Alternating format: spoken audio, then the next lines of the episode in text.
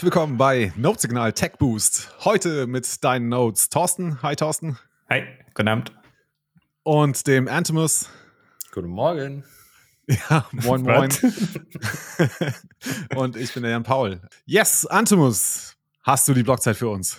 Die habe ich. So, wir sind bei 776386. 776386. Sehr gut. Thorsten, kannst du bestätigen, oder?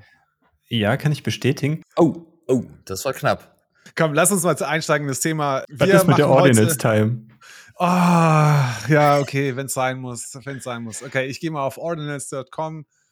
Schauen wir mal. Wer ist das beim letzten Mal also, so schön Also, ja, die letzten acht Ordinals sind einmal ein Ant. Ich habe keine Ahnung, was ist das? Irgend so eine Comicfigur, dann ein äh, Schatten mit einem Fragezeichen, ein Skelett, Augen, dann nochmal diese komische, ich weiß nicht, Comicfigur, ein Computer in Blau und ein Computer in Grün.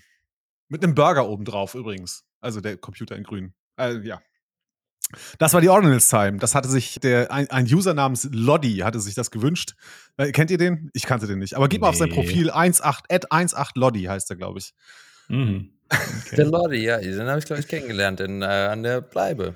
Nee, nicht an der Bleibe, hier in, in, Na, im Ländle. Hier. Genau. Ländle, ja, ja, ja. Ach, da hängt ja. er rum. Ah, aha, so einer ist das also. So einer ist Alright. das. Okay. Was mit Value for Value? Ja, genau, wollte ich gerade sagen. Wie ihr wisst, sind wir ein Value for Value Podcast. Ähm, das heißt, wir würden uns freuen, wenn ihr uns irgendwie unterstützen wollt. Äh, ihr könnt gerne hier auf die Boost-Taste drücken, wenn ihr den Podcast hört. Ihr könnt uns aber auch eine Spende über Lightning zukommen lassen. Ähm, geht einfach auf unsere Webseite oder äh, nutzt die Adresse tip at tip.notesignal.space. Oder wir haben auch ein Paynim. Da könnt ihr uns auch ein paar Stats dann zukommen lassen, wenn ihr uns denn unterstützenswert, unterstützenswert findet. Reicht das zum Thema Value for Value Betteln? Vielen Dank.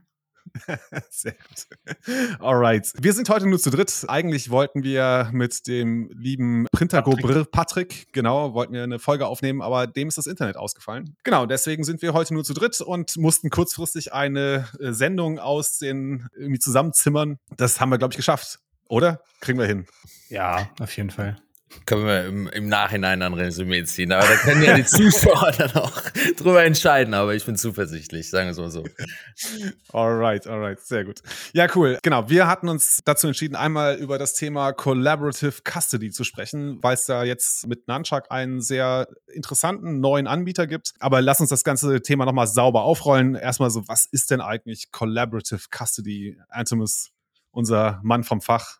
Ja, ich glaube, also um das nochmal verständlich zu machen, damit jeder irgendwie von Anfang an mitkommt. Wir haben das Thema Multisig grundsätzlich ja schon ein paar Mal angesprochen hier in der Show, gerade im Zusammenhang mit äh, Seed Signer oder auch Sparrow. Das kam immer wieder auf. Da einmal nur kurz nochmal über die Basics zu gehen, damit wir da alle auf einem Stand sind. Multisig ist eine Art, ein Wallet aufzusetzen. Im Endeffekt so wie man es ja eigentlich kennt, hat man die Möglichkeit, ein Single-Sig zu machen. Das heißt, man hat einen privaten Schlüssel, der eine Wallet dann kontrolliert. Und hier, um die Sicherheit ein Stück weit zu erhöhen, kann man hier ein Passphrase hinzufügen. Das wäre quasi einfach, manche kennen das unter das dem 13. oder 25. Wort. Aber das muss nicht zwangsläufig ein BIP 39 Wort sein, sondern es kann alles möglich sein, quasi wie man auch so ein Passwort wählen würde. Das Praktische daran ist eben, dass man dann plötzlich zwei getrennte Informationen hat, also einmal die Seed und einmal die Passphrase und die kann man an zwei unterschiedlichen Orten aufbewahren und nur die Kombination aus diesen beiden gibt einem den Zugang zu den Bitcoin, die dahinter liegen. Das Problem noch an diesem Setup ist, dass man, wenn man eins von beiden verliert, dann hat man sich ausgeschlossen aus seiner Wallet. Entsprechend müsste man eigentlich dann immer noch von beiden wieder ein Backup machen und dann plötzlich hat man wieder vier verschiedene Sachen, die man sichern muss oder man macht sogar zwei Backups und dann ist man direkt bei sechs. Wie auch immer, also man hat immer noch quasi in diesem ganzen System, wie man das eben nennt, ein Single Point of Failure, also eine kritische Schwachstelle. Um, um das zu umgehen, es gibt ja auch andere Konzepte, wie hier dieses so Shamir's Secret oder so, wie man das sich eine Seed aufteilen kann in drei verschiedene Teile.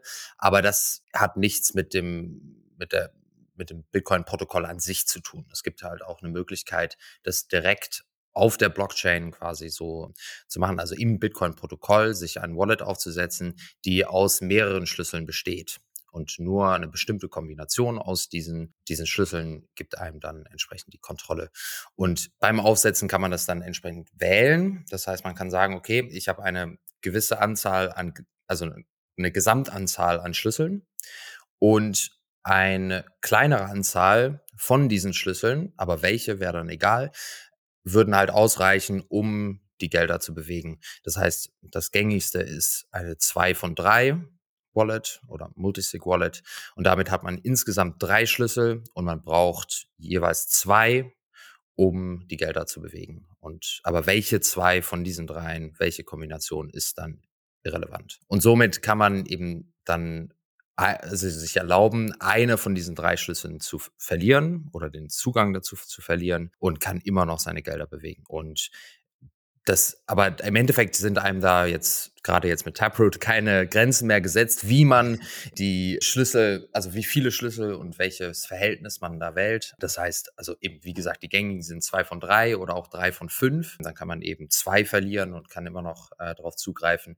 Aber zum Beispiel Lightning benutzt eben auch zwei von zwei Multisig-Adressen quasi. Genau. Und so, also auch Services wie BISC oder so benutzen eben Multisig, um da diese so, so Kautionen dann zu hinterlegen und zu verwalten und so weiter. Also das, das Konzept wird oft und viel benutzt. Mittlerweile ist es auch deutlich einfacher geworden, damit umzugehen, gerade wie mit so Koordinatoren, Software wie Sparrow, Spectre und eben Nunchuck. Auch da kann man eben dann so seine Wallet verwalten und entsprechend Transaktionen machen im Multisig. Genau, und damit ist man eigentlich, wenn man jetzt alleine einfach agiert oder eben man kann das auch mit Freunden, mit Familie, mit Businesspartnern, wie auch immer, kann man halt auch gemeinschaftlich dann Gelder verwalten und jeder hält dann entsprechend einen Schlüssel. Und oder man benutzt es auch einfach selber, um dann die Sicherheit auf mehrere Orte zu verteilen.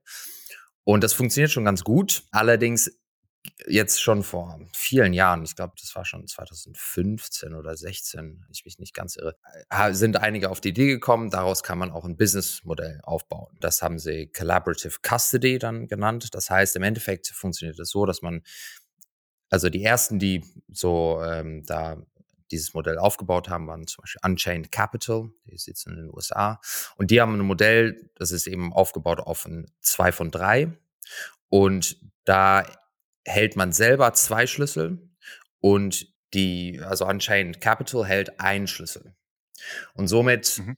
hat man selber durchgehend die volle Kontrolle über die Gelder und Unchained Capital nicht, weil die ja nur einen Schlüssel haben. Das reicht dann nicht aus, um diese Hürde von zwei Schlüsseln zu erreichen. Aber wenn man einen von diesen zwei verliert, dann weiß man, man kann immer auf Unchained Capital zurückkommen und den Schlüssel in Anspruch nehmen.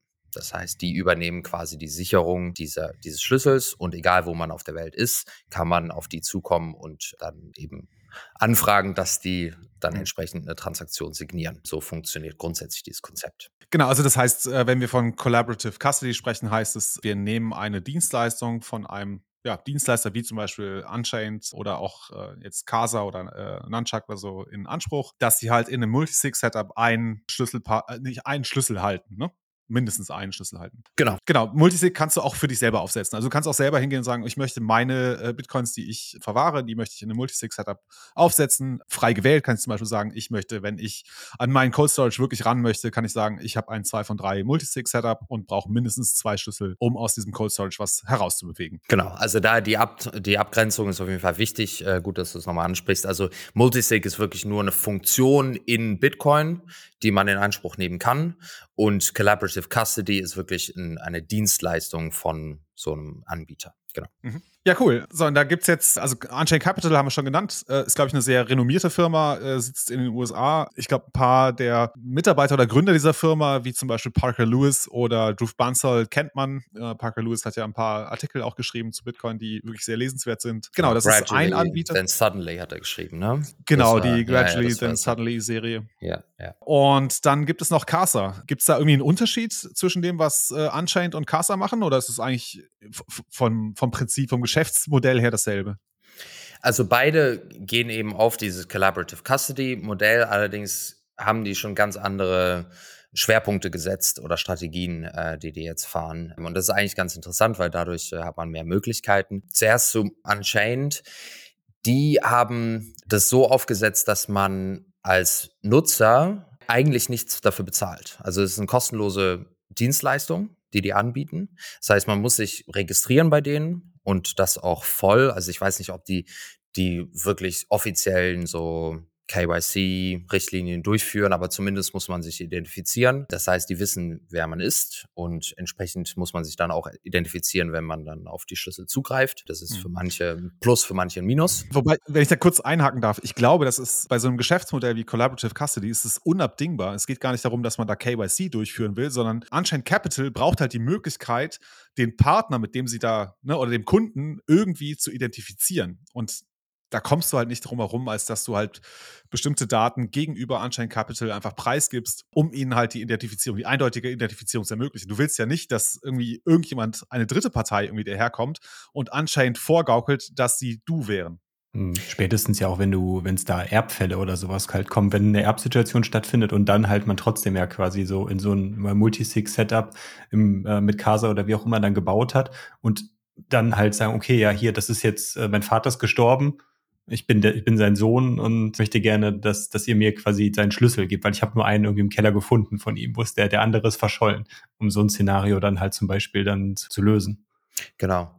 Um da, also wir können einmal abschließen, äh, wie die Businessmodelle sind und dann können wir nochmal auf die Nachteile eingehen, auch von dem ganzen Modell. Also grundsätzlich von Collaborative Custody, weil dann können wir auch nochmal diskutieren, welche Vorteile und Nachteile es da auch genau in dem Zusammenhang da auch gibt. Aber eben bei, bei Unchained ist es auf jeden Fall so, dass es zum einen kostenlos ist und es ist ein 2 von 3 Multisig. Das heißt, man hält selber zwei Schlüssel Unchained hält einen Schlüssel, man registriert sich und kann so eben einfach seine eigene Wallet verwalten, solange bis man einen von diesen zwei Schlüsseln verliert oder keinen Zugang dazu hat oder wie auch immer. Und dann geht man auf Unchained zu und sagt, bitte signiert mit eurem Schlüssel halt eine Transaktion. Und dafür nehmen die eine Gebühr von, ich glaube, 25 Dollar oder so. Aber auch das ist unglaublich gering. Also damit machen die definitiv kein Geld, sondern deren Geschäftsmodell ist es, dass sie man auch über die Bitcoin kaufen kann.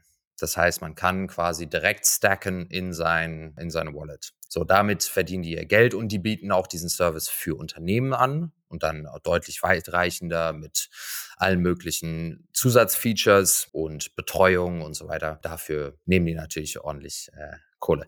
Genau. Und damit verdienen die auf jeden Fall ihr Geld. Aber das ist eigentlich ganz cool für den so Average User ist dieser Service bei Unchained kostenlos. Das nennt sich Volts und also auf der Seite von Unchained Capital kann man sich da auch alles äh, zu durchlesen. Im Gegensatz dazu Casa, die sind auch seit langem schon am Markt. Da, das wurde gegründet auch mit von Jameson Lobb, der auch relativ bekannt ist äh, in der Szene. Und die, die haben das so oft, also die haben, glaube ich, vier verschiedene Pakete, die die anbieten. Die haben zum einen einfach eine App, die man als normale Wallet benutzen kann. Das ist kostenlos. Allerdings, sobald man auf ein Multisig beziehungsweise auf dieses Collaborative Custody gehen möchte, zahlt man, glaube ich, Minimum 120 Dollar im Jahr. Und da hat man dann eben zwei von drei Multisig, ähnlich wie bei Unchained. Und grundsätzlich läuft auch da alles relativ ähnlich ab. Nur, dass man eben jährlich dafür bezahlt. Hier bei Casa ist aber der Unterschied, dass man eben sich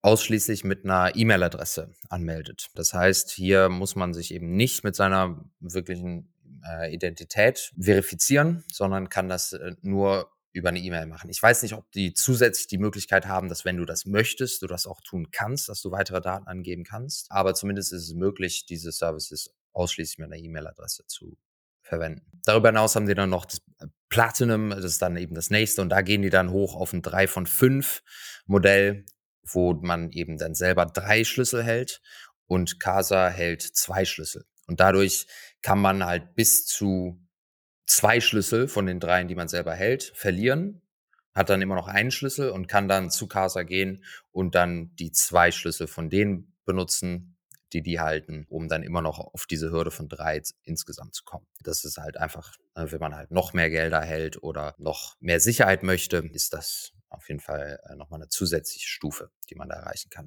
Und dann gibt es eben noch das höchste Paket und da gibt es dann alle möglichen zusätzlichen Dienstleistungen, die die einem da zusätzlich anbieten. Aber grundsätzlich hat man hier zumindest die Möglichkeit zwischen einem 3 von, 2 von 3 und einem 3 von 5 zu wählen. Und um einmal klarzustellen, was hier der Unterschied ist, gerade, ihr habt es ja vorhin schon angesprochen mit dem, ob man sich jetzt identifiziert oder nicht und eben was da der Vor- und der Nachteil ist. Man muss wissen, bei Collaborative Custody oder grundsätzlich, wenn man mit jemandem zusammen eben so ein Multisig aufbaut, wenn Unchained jetzt einen Schlüssel hält und man selber hält zwei, hat man die Kontrolle über die, die Gelder. Also die können die Gelder nicht bewegen. Die haben aber durchgehend Einsicht in alle Bewegungen auf dieser Wallet. Das heißt, es ist nicht ein, ein, ein, ein, so Security Risk, aber es ist ein Privacy Risk. Das heißt eben, die können auf dieser Wallet sehen, was alles davor passiert ist und in, in die Zukunft, was alles noch passieren wird oder beziehungsweise verfolgen, wenn es dann passiert. Genau. Und damit eben haben die volle Einsicht und das wollen eben manche dann umgehen, indem beziehungsweise sagen, ich melde mich nur mit einer E-Mail-Adresse an und damit können sie zwar sehen, was auf dieser Wallet passiert, aber das kann im Endeffekt ja auch jeder auf der Blockchain sehen, welche Transaktionen gemacht werden. Aber wenn man nicht weiß, wem diese Transaktionen dann gehören oder diese Wallet gehört, ähm, habe ich da meine Privatsphäre. Der Vorteil, trotzdem so einen Service zu nutzen, ist eben, dass man halt Ansprechpartner hat, die einen beraten können, die ähm, einem aushelfen können, wenn man Probleme hat, die einen an der Hand halten, wenn man das Ganze aufsetzt und so weiter. Das heißt, wenn man seine Privatsphäre wahren möchte, und das Risiko eingehen möchte, dass man eben in, dass es vielleicht nicht so sicher ist von, dass sich eben eventuell jemand anders da irgendwie als einen selber halt ausgibt. Man muss eben dann eben die Zugangsdaten zu seinem Konto haben und so weiter. Aber im Endeffekt, also das ist so die, die Trade-off dabei. Mhm. Aber es ist auf jeden Fall schön, dass es die Möglichkeit gibt, wenn einem das vollkommen egal ist, dass man seine Daten aufgibt, dann kann man zu Unchained gehen oder eben man geht zu Casa, zahlt dann halt ein bisschen mehr dafür, hat aber auch mehr Optionen und kann dadurch seine Privatsphäre sichern. Vielen Dank erstmal für diese sehr, sehr lange Ausführung. Was mir in dem Kontext einfällt, du hast es gerade sehr gut beschrieben, dass wir ja die Situation haben, wir ziehen uns ja quasi hier mit unserem Custody-Partner, machen wir uns ja prinzipiell nackig. Also das heißt, der hat ständig Einblick auf unsere Transaktion beziehungsweise auch über unsere Bestände. Das bedeutet ja für Leute, die, was wir hier bei Nordsignal auch mittlerweile viel propagieren wird, dass man äh, Peer-to-Peer -Peer ohne KYC seine Bitcoin kaufen sollte, dass man on-chain die Sachen in einen CoinJoin oder beziehungsweise in, in eine kooperative, in eine kooperative Transaktion einfügt. Das macht da ja dann überhaupt keinen Sinn, weil wir ja prinzipiell, selbst wenn wir diese, die Bitcoins No KYC kaufen, wenn wir die durch einen Mixer jagen und dann diese äh, Coins dann auf eine Multisig-Wallet, die dann von Casa mitverwaltet wird, hat man ja quasi ja sein ganzes Privacy-Model damit schon wieder zerstört. Weil dann ist, dann weiß ja wieder eine zentrale Entität, okay, alle Funds, die auf dieser Multisig-Wallet liegen, wurden halt vorher gemixt und die gehören aber trotzdem dann dem Antomus. Beziehungsweise das ist eben genau der Unterschied, wenn man das mit Casa macht und eben nur eine E-Mail-Adresse angibt, dann hält man, also dann kann man sich da halt noch ein Stück weit vorschützen und hält das ein Stück weit aufrecht. Ja, ja? aber der Unterschied ist ja eigentlich, zumindest wenn wir von, von Sparrow oder bei Samurai Wallet davon ausgehen, eigentlich bei allen Content ist es ja so, wir bekommen ja viele UTXOs raus, die halt genau. unabhängig in, voneinander in der Wallet liegen und das heißt, wir können ja zu den einzelnen UTXOs, also quasi in den Hunderttausendern oder in den eine Million UTXOs, haben wir keinen Bezug zueinander. Aber Casa, dadurch, dass die, die, genau. die, die Schlüssel und den Extended Public Key und alles quasi zu dieser Wallet hat, hat er trotzdem dann Zugriff darauf. Also für die ist ja quasi das Bild, okay, da liegen jetzt halt weiß ich nicht, 60 UTXOs, 100.000 Satz drauf zum Beispiel. Genau. Und für die ist da ja schon der Zusammenhang erkennbar. Absolut, genau. Also gerade wenn es halt um diese gemixten Coins geht, die, dass die wieder zusammenhängen, das ist auf jeden Fall gegeben. Es ist vermutlich immer noch ein Vorteil, wenn man jetzt eben auf seine Privatsphäre achtet, dann Non-KYC zu kaufen und das dann entsprechend in seine Casa Wallet zum Beispiel eben reinzuschicken. So, dann hat man zumindest nicht die Verbindung zu der eigenen Person gegeben, dass eben die, über die E-Mail-Adresse da kein direkter Zusammenhang mhm. besteht. Und man sollte natürlich halt auch ein VPN benutzen und all so ein Kram. Also grundsätzlich, wenn man diesen Weg geht, gibt es halt viele so Stolpersteine, wo man auf jeden Fall aufpassen muss, dass man sich da nicht preisgibt. Aber grundsätzlich ist es bei Casa gibt es zumindest die Möglichkeit, wenn man darauf achtet, deutlich privater unterwegs zu sein. Bei Unchained ist es halt ganz klar ein, KYC-Ding. Also ob ich, ob die jetzt wirklich die offiziellen KYC-Sachen durchlaufen, weiß ich nicht genau, aber zumindest gibt man auf jeden Fall alles an Adresse. Äh, genau, man wird halt identifiziert. Genau, ja, ja. Und entsprechend, wenn man, da kann man natürlich bei denen kaufen auch. Das heißt, das ist auch KYC gekauft und so spätestens dann muss man alles dann. durchlaufen. Genau. Und dann kann man, ja, also. Ich würde mich ja fast zu der These versteigen, wer CoinJoins nutzt oder PayJoins nutzt, der ist auf so Services wie Casa und Unchained eigentlich nicht angewiesen. Ne? Das ist, genau. Ich glaube, es richtet sich tatsächlich eher an institutionelle oder ne, Geschäfts- äh, oder also Unternehmen, die halt also einen verlässlichen Partner brauchen, der ihnen dabei hilft, einen Bitcoin-Stack aufzubauen und auch diesen Bitcoin-Stack irgendwie zu verwahren. Da, das ist die Zielgruppe und das ist nicht der, der, der kleine pri private User, der irgendwie Wert auf seine Privacy legt. Der wird einen Service wie äh, Casa oder auch Unchained wahrscheinlich eher nicht nutzen. Genau, also ich glaube schon, dass es viele Leute gibt, gerade jetzt so im letzten Jahr, jetzt wieder seit FTX und so weiter. Ich meine, da gab es ja mehrere Wellen schon in den den Jahren davor. So immer wieder so ein Push zu Self-Custody und was man ja auch immer wieder hört, sind eben Leute, die halt ihre Bitcoin eigentlich irgendwo bei Coinbase liegen haben oder wo auch immer, halt irgendwo auf einer Börse. Die haben da gekauft, die sind da liegen geblieben, so. Und das ist das Schlimmste, was man eigentlich haben kann. Und die Hürde zu Self-Custody zu gehen, technisch mittlerweile ist es relativ niedrig. Aber es ist einfach auch eine mentale Sache und eben wie sicher fühlt man sich dabei, wie, wie gut versteht man das Konzept. Und da ist, glaube ich, so ein, so ein Angebot ist ein deutlich besseres Konzept als seine Bitcoin direkt bei Coinbase zu halten. Und dadurch ist es schon ein Riesenvorteil, wenn Leute diesen, also eine Möglichkeit haben, so einen Zwischenschritt zu machen und nicht zu sagen, okay, ich muss alles selber machen, ich muss verstehen, was es, worum es hier geht, wie ich das Ganze aufsetze. Eigentlich kann ich so konkret auch mit niemandem drüber sprechen oder mich beraten lassen, weil es geht ja auch um die Sicherheit, wie ich das Ganze aufsetze. Wenn mich hier jemand verarscht, dann kann er halt ich, mich irgendwie manipulieren und da eine Möglichkeit zu haben, zu sagen, okay, da gibt es eine Firma, wo ich zwar im Endeffekt Privatsphäre-mäßig ist es genauso, als hätte ich die immer noch bei Coinbase, aber man hält immer noch die Kontrolle über seine Gelder. Aber da würde ich dir jetzt in gewisser Weise widersprechen, weil wenn, also quasi von diesem Sprung von Full Custody, von quasi, ich kaufe von Coinbase und gehe jetzt dann auf so einen Collaborative Custody Service, der Schritt ist meines Erachtens genauso groß wie, oder noch, wenn nicht sogar noch größer, als wenn ich von Coinbase zu Single-Sig Self-Custody gehe. Weil auf der einen Seite, Self-Custody ist vielleicht kompliziert, man muss seine Schlüssel verwahren, aber das gleiche muss ich bei Collaborative Custody ja auch. Und da muss ich sogar noch auf zwei Schlüssel aufpassen und wege mich dann vielleicht sogar noch in, in, der, in, in, in den quasi im Schutz. Ah ja, da ist ja jemand, der quasi noch meinen anderen Schlüssel hält, aber wenn ich der ganzen Materie keine Ahnung habe und dann zufälligerweise beide Schlüssel aus irgendwelchen dummen Situationen heraus verliere, ja, dann ist die Gefahr ja prinzipiell sogar noch größer, seine Funds dazu verlieren, wenn man sich damit nicht beschäftigt. Aus meiner Sicht, weil, weil man muss ja trotzdem Self-Custody betreiben. Also quasi das Wissen, was ich dafür brauche, um das machen zu können, ist genauso groß, wie wenn ich nur selber Single-Sig für mich selber mache. Ja, ist auf jeden Fall ein, ein großer Schritt und ich glaube, gerade also die zwei Schlüssel zu verwahren und dann auch entsprechend Transaktionen zu machen mit diesen zwei Schlüsseln, es ist ja quasi immer noch eine Multisig-Transaktion. Das ist auf jeden Fall eine steile Lernkurve. Was eben beide anbieten, sowohl Casa als auch Unchained, ist, dass die halt diesen gesamten Setup-Prozess halt mit dir in einem Call durchlaufen.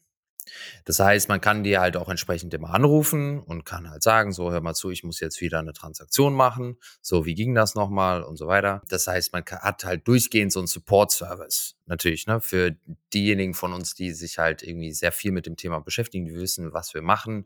So, wir haben uns so ich meine, wie viele etliche Stunden sind da reingeflossen, dass man irgendwie an dem Punkt ist mittlerweile. Das kann man irgendwann auch nicht mehr von jedem erwarten. Und da ist halt gerade so ein Support-Service wertvoll. Ich kann es definitiv nicht für alle und wenn man es irgendwie umgehen kann, auch dann für jeden Einzelnen äh, nicht empfehlen. Aber für bestimmte Leute, die eben sich, die an so einem Punkt sind, dass sie einfach nachts nicht gut schlafen können, weil sie irgendwie ihre Schlüssel da liegen haben und nicht genau wissen, ob sie alles richtig machen oder an wen sie sich wenden können, wenn sie Fragen haben. Wenn man eben direkt Freunde hat oder Bekannte, die einen da direkt beraten können, ist das super. Das, den Luxus haben aber auch nicht alle, wenn man sich irgendwie direkt irgendwie in den Bitcoin so Space so reinfindet, hat aber keine direkten Kontakte und nur Twitter-Leute und hat halt ein paar Bücher gelesen, dann ist das halt schwierig. Wen kann ich vertrauen? An wen gehe ich ran? Und da gibt es auf jeden Fall irgendwie einen Platz dafür. Mhm. Aber klar, diese Trade-offs, das sollte einem definitiv bewusst sein. Es gibt natürlich auch einen anderen Nachteil bei diesem oder ein Risiko bei dem ganzen System. Was ist auch langfristig, zum Beispiel diese, wie lang bestehen diese Firmen auf der einen Seite, zum anderen aber auch regulatorisch, allein vom Rechtssystem. Wenn die eben ne, irgendwie entweder Einsicht halt freigeben müssen oder dann dir doch den Zugang verwehren müssen.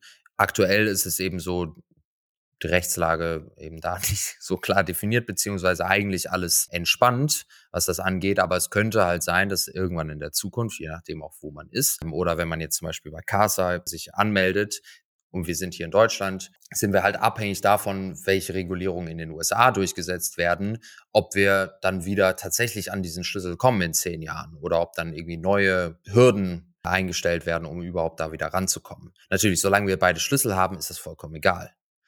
Aber wenn wir dann in eine Situation kommen, wo wir das dann brauchen, könnte das schwierig werden. Natürlich, wenn man das Ganze verfolgt, kann man sagen, okay, so jetzt kommt eine neue Regulierung irgendwie, tritt in Kraft, dann kann ich das Ganze auflösen und rausziehen, wie auch immer. Selbst wenn, wenn man beide Schlüssel hält, die Firma macht pleite, die machen zu, die verwehren dir den Zugriff, ist es vollkommen egal. Kann man immer die zwei Schlüssel benutzen, um seine Gelder da rauszuziehen.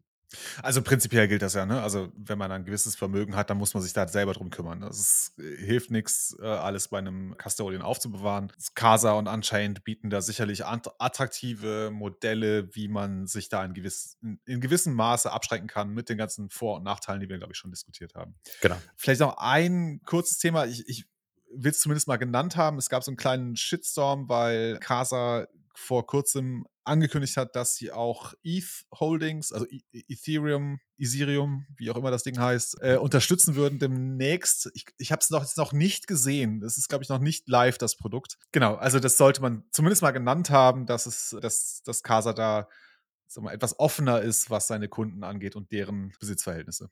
Genau. Ich meine, das war eine ganz klare Business-Entscheidung. Ne? So gerade der Jameson Lobb ist halt eigentlich, also Hardcore-Bitcoiner seit Ewigkeiten.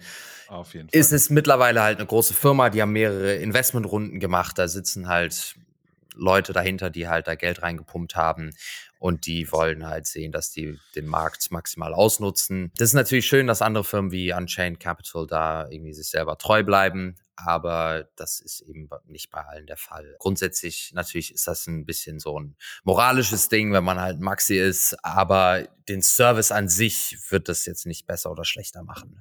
Im Endeffekt kann es einem, ja, also da ja. muss halt jeder persönlich für sich entscheiden, wie er damit umgeht. Aber es ist nicht so, also ich finde zum Beispiel bei, also bei dem ganzen Thema von Hardware-Wallets oder so, wenn halt Hardware-Wallets mehrere andere Shitcoins irgendwie so unterstützen, hat das auch ganz klare Auswirkungen auf die Sicherheit von diesem Hardware-Wallet. So, da hast du ganz andere Dependencies, so die, der Codebase wird einfach viel größer, viel mehr Angriffsfläche. Und das betrifft mich selber, wenn ich dieses Hardware-Wallet benutze, wenn es halt mehrere Coins unterstützt.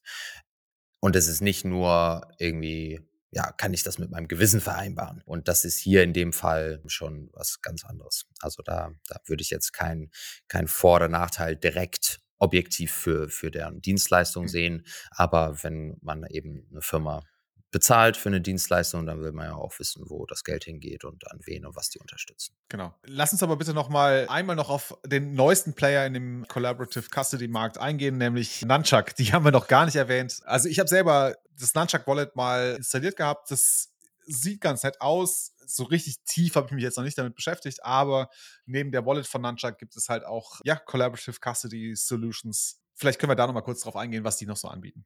Genau, Nunchuck ist eigentlich eine, die sind auch seit einigen Jahren schon äh, am Start. Die haben auch eigentlich eine Wallet.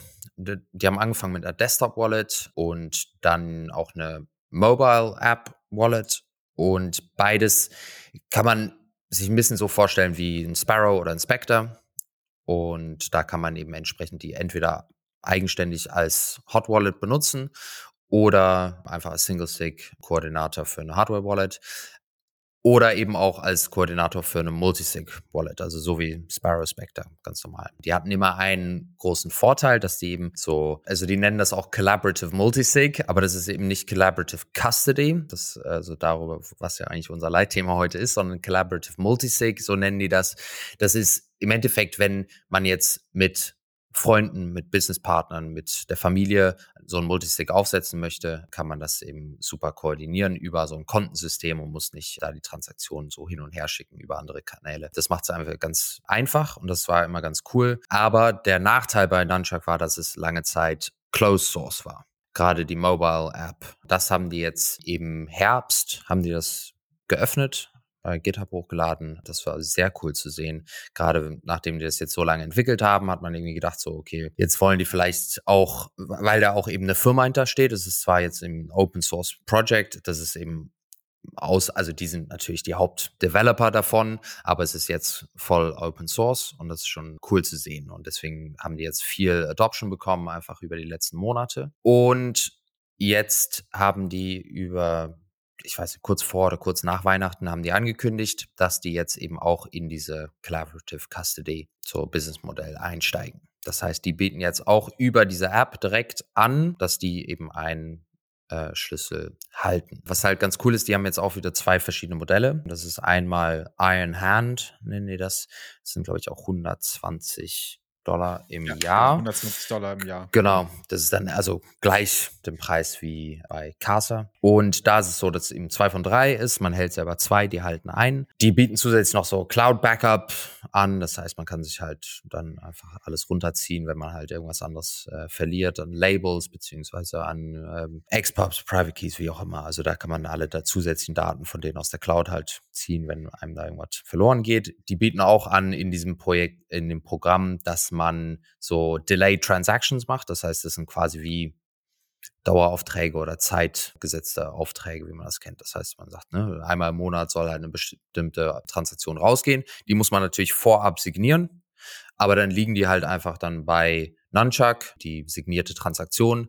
Die können damit nichts anfangen, die können da nichts manipulieren und einfach zu einem bestimmten Zeitpunkt wird die einfach gebroadcastet. Das ist eigentlich ganz cool. Das würde ich auch sehr gerne von anderen Wallets noch sehen. Es würde auch so funktionieren, solange die Wallet drin ist. Aber das ist sehr cooles Feature. Also gerade wenn es halt so darum geht, irgendwie, ist jetzt ein bisschen tangent, aber wir haben ja gerade noch drüber gesprochen, über ähm, äh, so CoinJoin und so weiter, wenn man halt dann aus mhm. dem Postmix die Sachen halt irgendwie rausschicken möchte auf seine Cold Storage, das zeitlich gestaffelt zu machen, wenn man halt einfach sagt, so ich signiere jetzt halt einfach 10, 20 Transaktionen und die sollen halt einfach in einem bestimmten Rhythmus halt dann rausgehen. Grundsätzlich wäre das cool, öfter zu sehen. Aber die bieten das hier in diesem Service an, um dahin wieder zurückzukommen. Und die haben jetzt ein zusätzlich größeres Paket, das sind 450 Dollar im Jahr. Honey Badger nennen die das. Und da gehen die jetzt auch, da haben wir jetzt auch ein neues Konzept eingeführt. Und zwar hier ist es ein 2 von 4 Multisig. Das heißt, es gibt insgesamt vier Schlüssel. Man selber hält zwei dieser Schlüssel. Nunchuck hält einen dieser Schlüssel und einer bleibt übrig und das ist ein Inheritance Key, nennen die das. Das heißt, das ist ein Schlüssel, den übergibt man an eine Person, die eben vererben soll. Und auf diesem Schlüssel ist ein Time Lock. Das heißt, du kannst selber wählen, zu welchem Zeitpunkt dieser Schlüssel quasi freigegeben wird. Also das ist das, wie die das erklären und so kann man sich das konzeptionell vorstellen. Das heißt, wenn man selber jetzt stirbt, wie auch immer, dann gehen natürlich zwei von diesen Schlüsseln verloren, weil man selber dann nur drankommt. Und irgendwann zu einem bestimmten Zeitpunkt kann eben der oder die Erbin dann halt mit diesem einen Schlüssel, der dann freigeschaltet wird, auf Nunchuck zugehen und sagen, so, gib mir den anderen Schlüssel, dann hat man wieder zwei und kann die Gelder wieder bewegen. Das ist ein ganz cooles Konzept, das natürlich technisch funktioniert es nicht so. Für alle, die, die jetzt gerade aufschreien.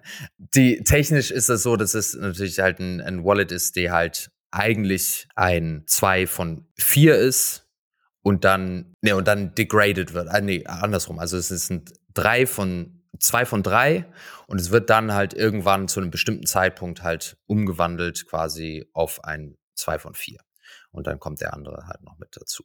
Das heißt, es ist jetzt nicht einfach nur ein zusätzlicher Schlüssel, der irgendwann halt freigeschaltet wird, sondern die ganze Wallet, die Bedingungen für das Spenden wird halt verändert zu einem bestimmten Zeitpunkt. Genau.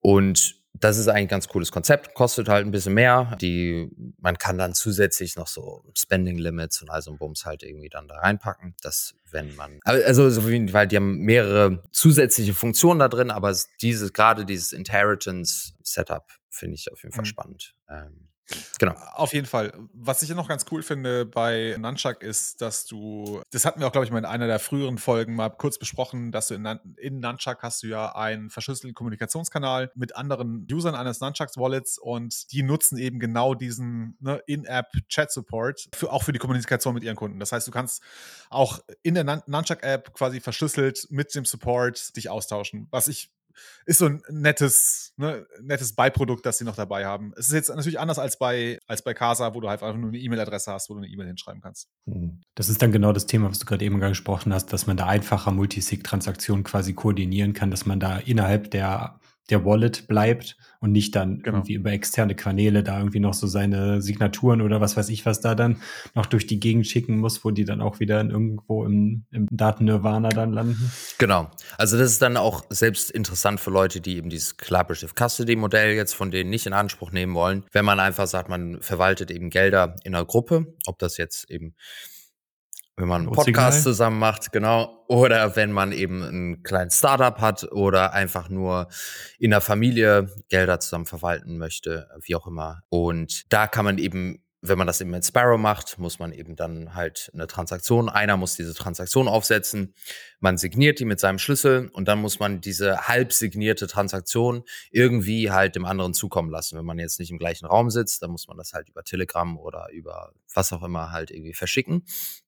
Der andere muss das dann signieren und dann kann er es erst broadcasten. Und hier kann man das halt innerhalb der App oder innerhalb dieser Wallets kann man das halt alles machen, sobald man halt seine Konten quasi miteinander verknüpft hat.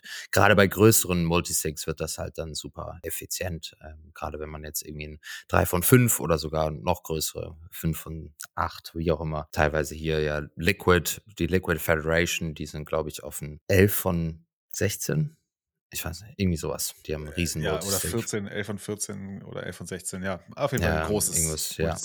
ja, genau. Und eben, also sowas äh, benutzen eben definitiv die wenigsten, aber selbst bei einem 2 von 3 oder eben von einem 3 von 5 ist das schon eine sehr coole Sache. Cool. Dann vielleicht nochmal eine ganz kurze Frage. Was, wenn jetzt da jemand in dem Thema einsteigen will, was, welche von den drei Varianten sollten sich die Leute oder die Plebs, wenn wir mal quasi auf Plätz, am ehesten dann mal anschauen? Was Pistole passiert? auf die Brust, Antimus. Gib ja. uns eine Empfehlung. genau, ich glaube, es hängt ein bisschen davon ab, eben was es sind zwei Faktoren. Zum einen, mhm. welche, was, wie viel Gelder möchte man in dieser Wallet halten? Und zum anderen, wie steht es eben mit der, wie wichtig ist einem da die Privatsphäre und diese zwei Punkte sind eigentlich da ausschlaggebend. Das heißt also, wenn es halt nur darum geht, man hält halt eigentlich eine relativ geringe Summe in diesem Multisig Wallet, dann ist Unchained eigentlich die plausible Wahl, weil es kostenlos ist. Bei den anderen zahlt man Minimum 120 im Jahr und wenn nicht, dann, wenn man halt diese so Inheritance Planning haben will, von Nunchuck dann sogar 450. Das heißt, es ist schon ein großer Sprung. Das heißt, einfach mal da reinzukommen und wenn man wenige Geld darin hält oder im Verhältnis dazu, dann kommt man bei Unchained relativ gut rein. Wenn man eben, aber eben, wenn einem die Privatsphäre sehr wichtig ist und man dann auch entsprechend bereit ist, dafür Geld zu zahlen, dann kann man über Casa das auf jeden Fall gut machen.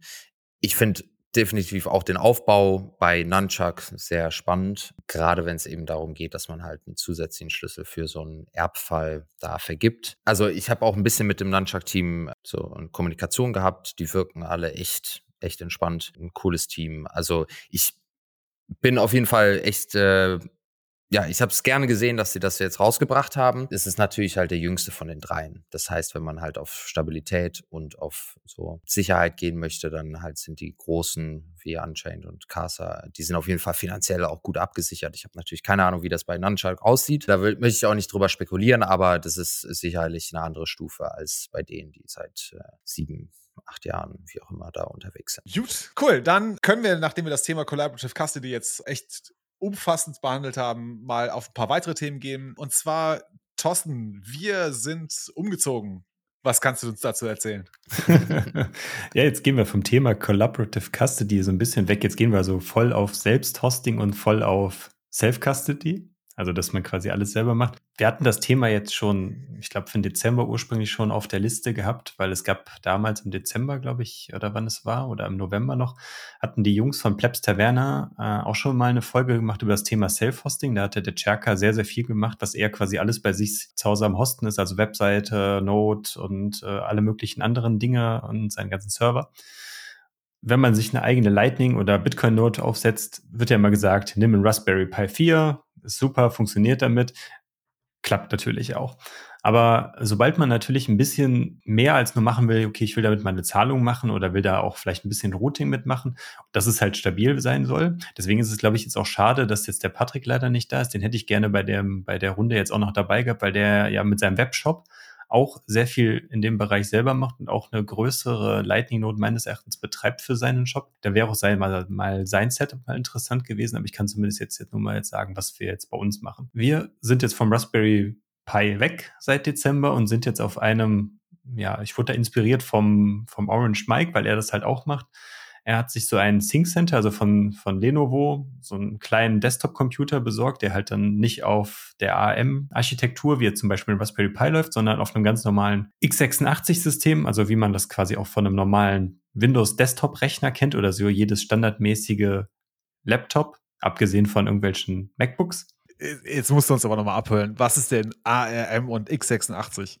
Okay, fangen wir mal an. Es gibt, es gibt prinzipiell zwei relevante Architekturen. Das eine ist so die klassische Desktop-Architektur. Das ist das, was Intel und AMD bauen, also was in einem Desktop-Computer, in einem Server oder in einem, in einem Laptop halt drin ist. Das ist so diese Standardarchitektur. Mhm. Und dann gibt es die Architektur, die von ARM kommt. Das ist zum Beispiel das, was in allen Handys verbaut ist. In jedem Handy ist ein ARM quasi ein Chip mit einer ARM-Architektur drin. Die sind halt untereinander, also ARM und x86 sind halt komplett unterschiedlich, weil in einem ARM-Chip sind quasi alle relevanten Komponenten eines Systems in diesem einen Chip verbaut.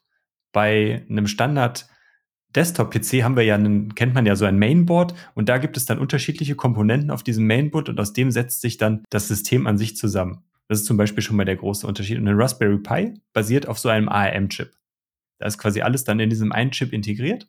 Mhm.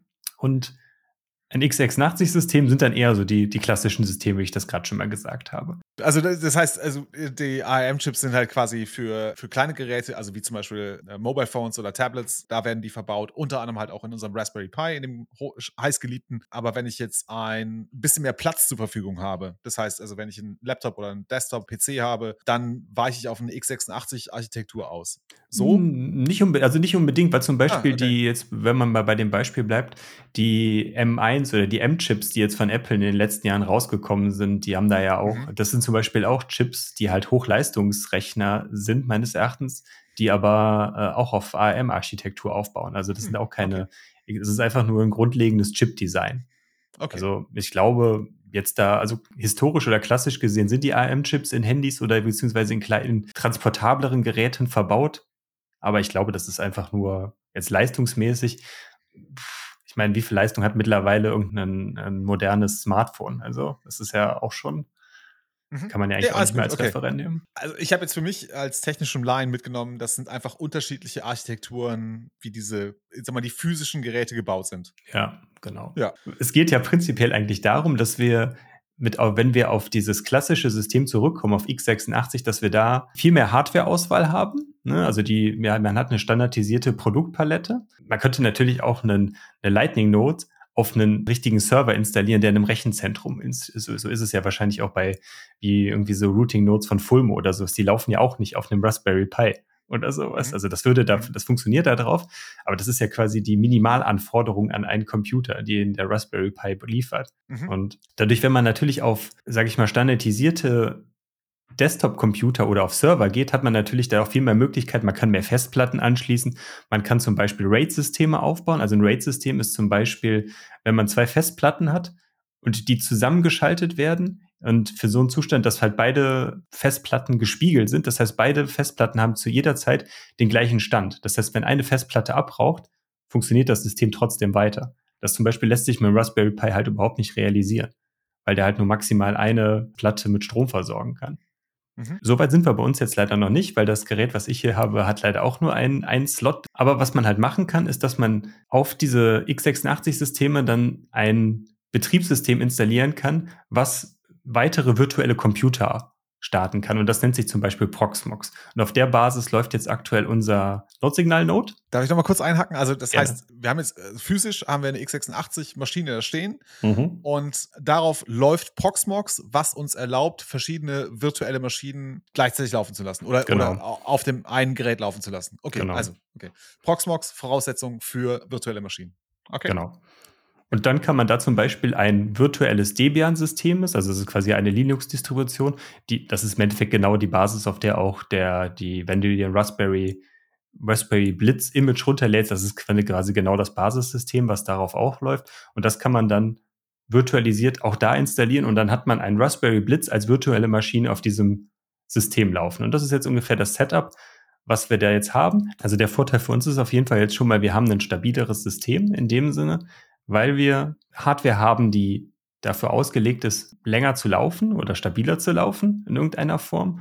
Die ganze Thematik mit den Backups ist auch wesentlich einfacher, weil ich kann jetzt zum Beispiel die ganze virtuelle Maschine sichern und die dann woanders weg, äh, quasi auf ein anderes System wegspeichern. Also es ist einfacher als irgendwie dieses Gefrickel dann mit einer SD-Karte oder was weiß ich was. Das ist nochmal ein Thema, das müssen wir nochmal separat äh, machen. Das haben wir uns ja auch mal vorgenommen, dass Ja. wir über das Thema Raspberry Pi als quasi Standardmaschine im Bitcoin-Space mal sprechen, Mhm. welche äh, Vorteile, aber auch welche Risiken das hat und genau, was für Alternativen es gibt. Und eine Alternative wäre halt das, was wir jetzt bei Node-Signal auch gemacht haben. Aber versprochen, kommt in Zukunft zu two weeks. ja, vielleicht.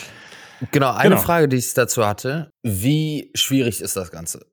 also, wie viel so, wie viel so technisches Wissen muss man dafür haben? Ist das so, man muss mal irgendwie eine halbe Stunde irgendwie ein Tutorial folgen oder sitzt man da eine Woche dran? Wie, wie ist so der, der Workload, wenn man das so aufsetzen möchte? Das ist erstmal nur irgendwie eine neue Maschine. Klar, man muss die einmal neu installieren, also da neu aufsetzen, dann Proxmox installieren, dann will man Virtual Machine hochfahren, dann eine, No- eine Node installieren und dann funktioniert schon mal das. So, dieser, Genau. da, das Ganze, das ist relativ straightforward oder wie viel muss man da an Vorwissen haben?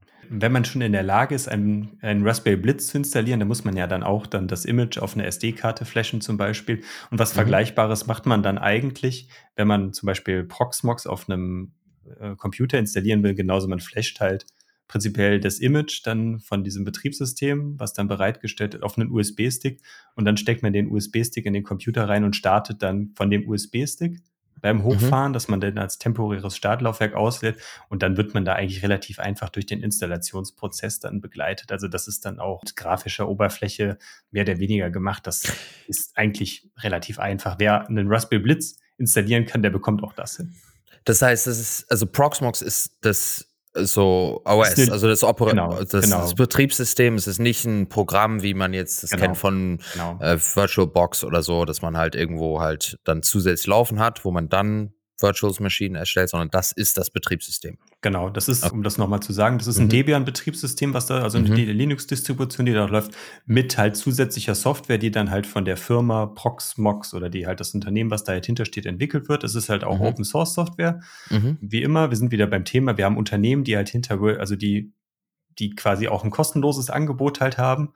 Aber natürlich dadurch, dass da eine Firma dahinter ist, die auch irgendwie Geld verdienen, dann gibt es natürlich auch für Enterprise-Kunden da natürlich entsprechende Support-Pläne und solche Sachen, womit dann das Unternehmen dann ihr Geld verdient. Aber grundsätzlich lässt sich die Software auch komplett kostenlos verwenden, ohne, weil es halt Open Source auch ist und das ist auch das Basisangebot davon. Geil. Genau, Mhm. also das Betriebssystem ist halt wirklich eine Debian und das installiert man dann inklusive den Paketen, um dieses, diesen virtuellen Environment Manager dann halt mit zu installieren, der dann die Basis für das System dann bildet. Mhm. Genau. Cool. Und ich meine, für jeden auch nochmal, ne, ich meine, lange Zeit war der Raspberry Pi immer so das Go-To-Ding, aber mittlerweile bei den Preisen, die man halt aktuell sieht und halt auch schon über das letzte Jahr, ist das Finanzielle kaum noch ein Argument. Ich meine, Richtig. diese Maschinen, gerade wenn man die halt Secondhand holt oder wie auch immer selbst neu, sind die halt nicht so teuer. Also ich meine, zahlt man wahrscheinlich immer noch ein bisschen mehr als für einen Raspberry Pi, aber kaum. Ne? Also ich, Ja, also ich habe jetzt, glaube ich, für den, für das ist ein, so ein Sync Center, ich glaube, das ist aus dem Jahr 2016, 2017, da ist halt auch aus der Zeit ein aktueller Core i3 verbaut, mhm. also ein, ein Intel-Chip, der halt auch ausreichend Dampf hat. Und mhm. das Ding hat irgendwie 120 Euro gekostet. Also, ja, und das ist Wahnsinn. Und ich habe ja, okay. hab da, hab da jetzt noch ein bisschen Arbeitsspeicher. Das ist übrigens auch noch der große Vorteil. Man kann da noch zusätzlichen Arbeitsspeicher reinschieben. Also jetzt aktuell hat das Ding äh, bei mir 32 Gigabyte und da kann man halt dann noch mehr prinzipiell machen, als nur eine Node drauflaufen. Also ich habe da jetzt aktuell vier oder fünf virtuelle Maschinen parallel halt laufen und das Ding langweilt sich halt trotzdem immer noch vom, von der CPU oder von der Leistung. Ja, Geil. Das ist zumindest eine Möglichkeit, was es gibt. Macht sicherlich, dass man da noch weitaus mehr machen kann, gerade wenn man jetzt davon ausgeht, das Thema, was ich eben angesprochen habe, wenn man die Festplatte, die da drin läuft, als RAID-System betreibt, was das System aktuell einfach von den Speicherslots oder von den Anschlussmöglichkeiten auch nicht hergibt, weil es wirklich nur so ein kleiner, sag ich mal, 20 mal 25 Zentimeter großer Kasten ist. Also das Ding ist echt nicht groß. Und da könnte man sicherlich noch mehr Datensicherheit machen, aber zumindest ist es aus meiner Perspektive schon mal ein, ein besten Schritt nach vorne, als das Ganze nur auf einem Raspberry Pi laufen zu lassen. Mhm. Mhm. Und der andere Vorteil, nehme ich an, dass, das, dass man mehrere Virtual Machines halt aufbauen kann, ist, dass man dann halt auch eine wirklich harte Trennung zwischen diesen einzelnen Maschinen hat. Das heißt, wenn man halt genau. unterschiedliche Sachen laufen lässt, gleichzeitig, wenn halt eins von denen irgendwie eine Vulnerability hat oder halt irgendwie da Zugang kommen wird, können die halt nicht auf die andere Maschine zugreifen. So ja. kann man halt so das wirklich in so abgetrennte Container quasi halten. Genau, das unterstützt okay. dann unterstützt das mhm. POX-System auch. Also wir haben jetzt gerade mhm. die ganze Zeit ja von wirklich vollständigen virtuellen Maschinen, dann wo, dann, wo man wirklich dann ein eigenes eigenständiges Betriebssystem installiert, also ein vollständiges Betriebssystem. Aber das POX kann halt auch solche Docker-Container auch verwalten, dass man wirklich dann so wirklich nur einzelne Anwendungen als Container bereitstellt oder als Anwendung bereitstellt, wo dann wirklich nur eine kleine Anwendung läuft und diese Anwendung läuft dann wirklich auf so einem Basis Linux, wo sonst halt einfach nichts funktioniert, außer diese mhm. eigene Anwendung. Und die läuft halt dann isoliert von, mhm. von dem, von dem Rest, was auf dem Host-System, also auf dem, quasi auf dem virtualisierten Host dann, dann läuft. Mhm. Sehr cool. Und okay. da hat der Cherka hatte da ein, ein Tutorial zu gemacht. Genau. Genau, das okay. war auch im Endeffekt auch die Basis, ja, auf der ich dann auch gearbeitet okay. habe. Können wir beides verlinken? Also wir können die mhm. Folge von Plebs Taverne verlinken, wo sie über das Thema gesprochen haben mhm. und mhm. entsprechend den, den Guide, wo er dann auch beschrieben hat, wie man auf einem x86-System, ist es vollkommen egal, beziehungsweise über Proxmox dann so einen Raspberry Blitz dann installiert. Also wirklich dann von Proxmox ist schon installiert, dann von was für eine virtuelle Maschine muss ich anlegen, wie viel Speicher, wie viel Festplatten muss ich denen zuweisen, also dass das quasi auch relativ einfach dann von dem Installationsskript, was dann vom Raspberry Blitz bereitgestellt wird, einfach automatisch abgearbeitet wird. Also das ist nicht großartig anders, als äh, wenn man das auf einem Raspberry Pi installiert. Aber du hast jetzt erstmal die Node-Signal-Node äh, dahin umgezogen. Das heißt, da läuft eine Full Node inklusive Lightning Wallet und die zwei Channels oder drei Channels, die wir haben, die sind da drauf. Vier. Oh, yeah. ja. Genau. Das läuft da drauf und da läuft halt auch ein Fulcrum-Server, also quasi so ein, äh, eine Alternative zum Electrum-Server, der ein bisschen performanter ist. Und mm, okay.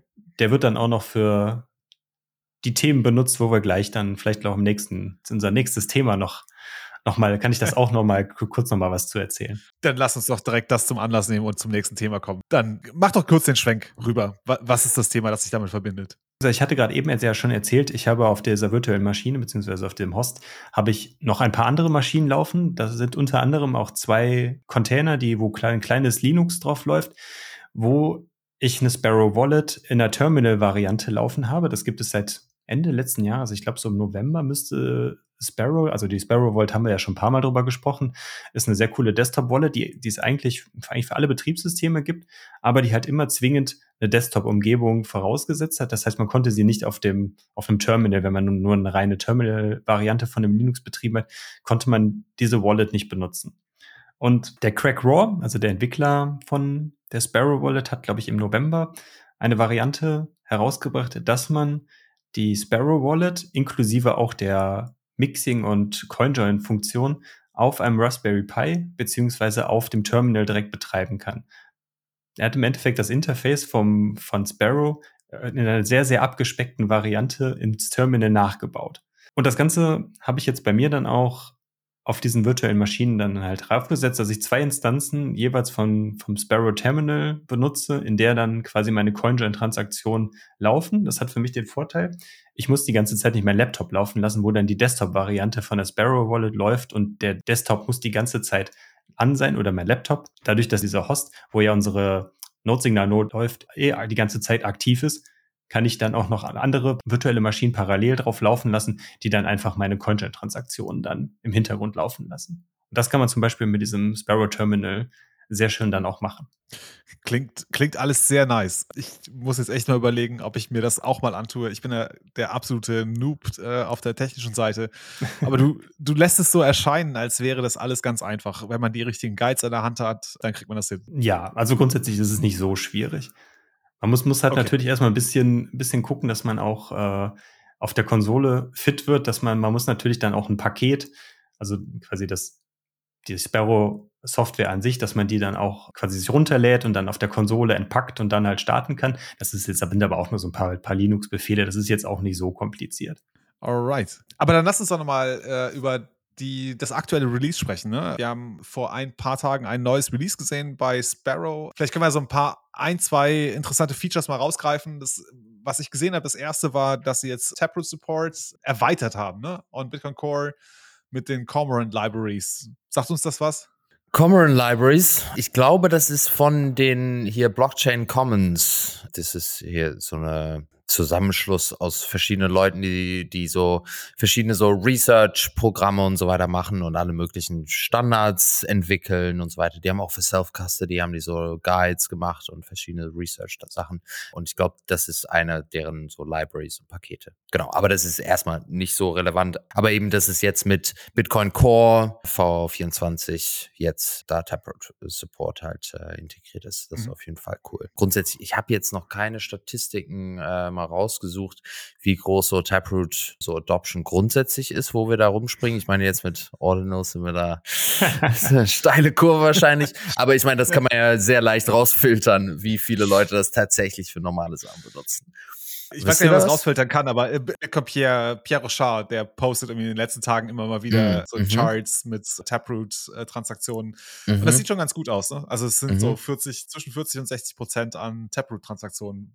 Was? Wir vom, also äh, nagel, nagel mich mir jetzt bitte jetzt nicht darauf fest, aber ähm, ich meine, das sind so die Zahlen, die ich irgendwie gesehen habe, so 40 Prozent. Ne? Also dafür, dass wir von quasi null kommen, äh, ist es schon. Ja, kommt ja also, hin. Ne? Das kann man sagen. Also Inscriptions sind ein Taproot-Driver. Ne? Taproot das wollte ich gerade sagen. Ne? Das wird ja wahrscheinlich primär dann der Grund sein, ne? dass ja da quasi alles, ja. alles das dann wird. Ja. Oder zu mhm. bestimmt 90 Prozent dieser Transaktionen sind bestimmt alle Auf nur Inscription-Transaktionen. Mhm. Ja. Okay. Ja, das war auf jeden Fall ein Update, das wir hatten. Eine und coole. Noch, also, ja, gab es noch Live-Hash. Ne? Mhm. Ähm, das das habe ich nicht verstanden. Ich habe es mir kurz angeschaut. Worum geht es eigentlich bei Live-Hash? Kannst du das erklären, Anselmus? Ja, das ist auch eben aus dieser Library, auch von, von der äh, Blockchain Commons. Ist eigentlich ein ganz cooles kleines so Tool.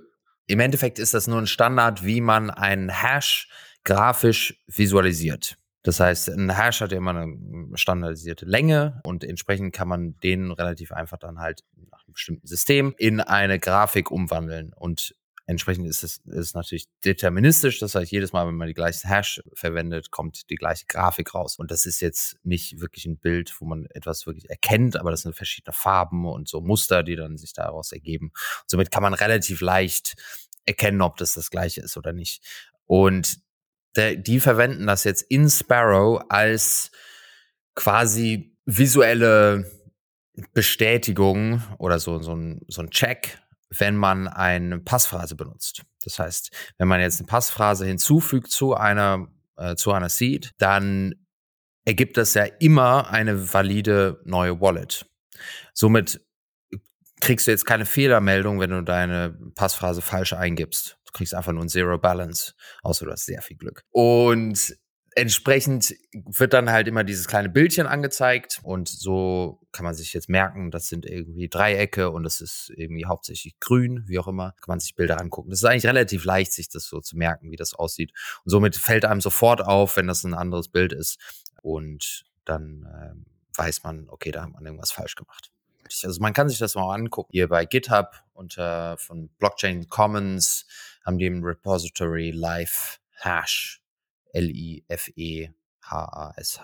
Genau, und da haben die so ganz so Beispiele und auch sogar ein Video davon. Die sehen eigentlich äh, ganz cool aus. Also so ein bisschen so wie so Batik-Sachen. wie so T-Shirts auf Goa. Sehr gut. Genau.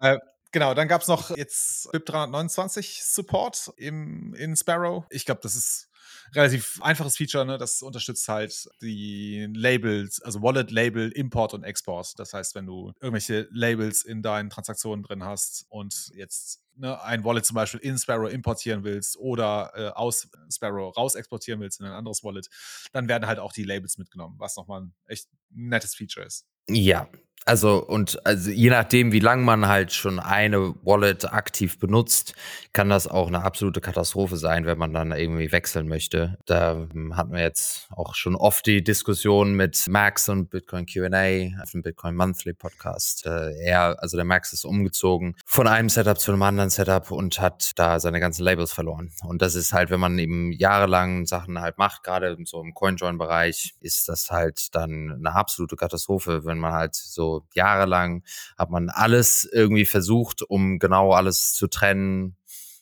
und irgendwie so Coin Control zu betreiben. Und plötzlich ist da alles weg und man kann es nicht mehr importieren. Selbst wenn man das noch hat, das zu überschreiben, da sitzt man einfach Wochen dran dann. Und somit ist das echt cool. Ich meine, jetzt aktuell ist das ein, ein BIP, das ist schon mal cool. Sparrow hat das jetzt implementiert, aber das macht erst Sinn, wenn andere das halt auch implementieren. Aber dann kann man wirklich Hoffentlich wird es weiter übernommen von, von mehreren Wallets und dann kann man wirklich hin und her springen und einfach nur das importieren und bekommt alle Labels wieder rein. Weil, also bis jetzt war es halt schon möglich, bei Sparrow auch seine Labels zu importieren und zu exportieren, aber dann kommt man sie halt entsprechend auch nur wieder bei in der neuen Sparrow-Instanz halt wieder importieren.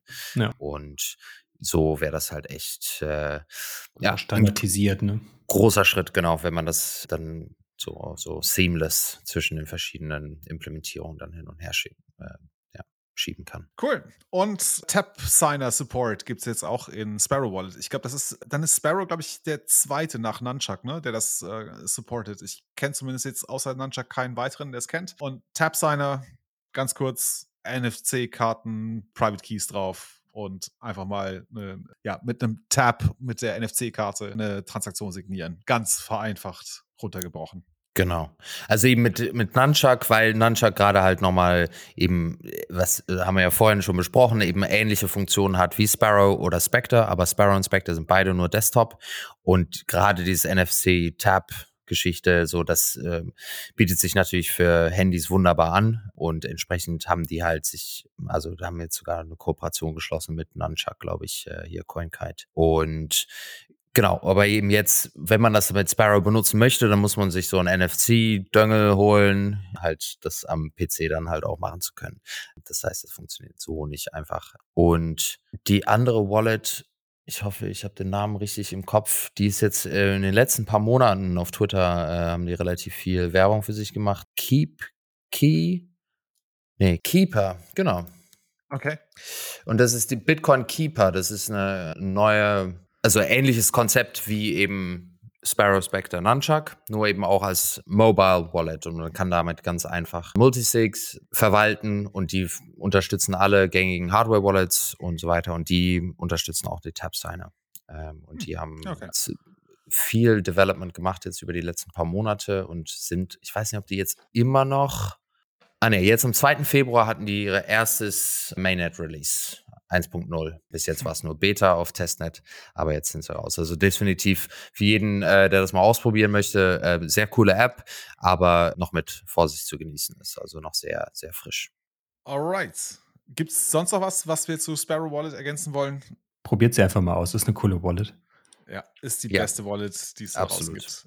Sehr gut.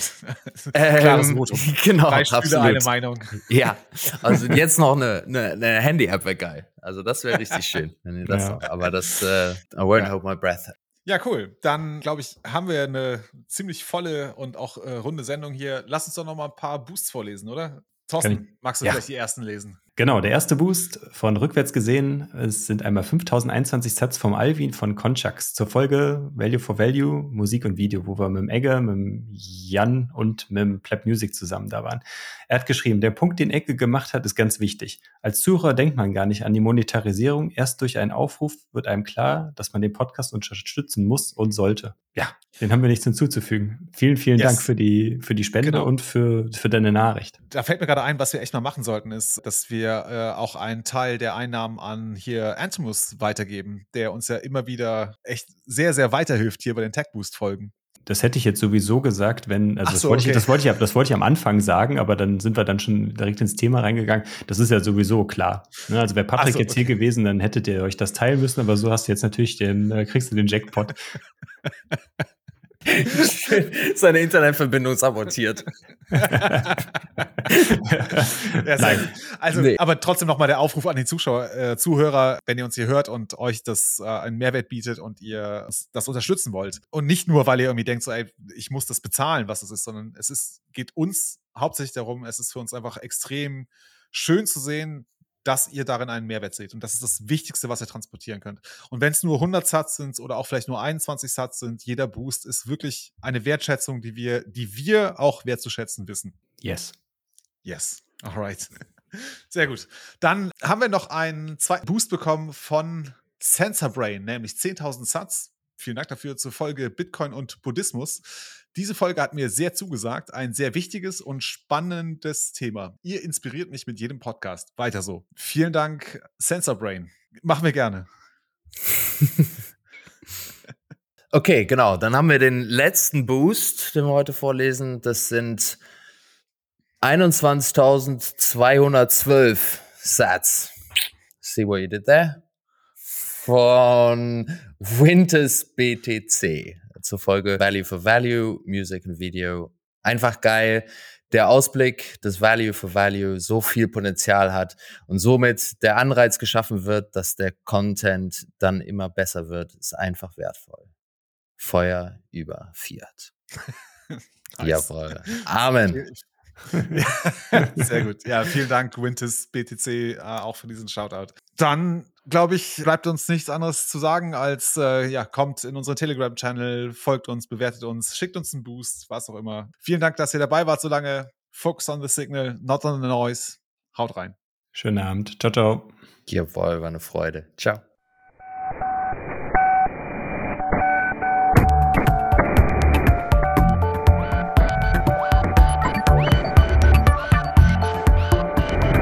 Notsignal.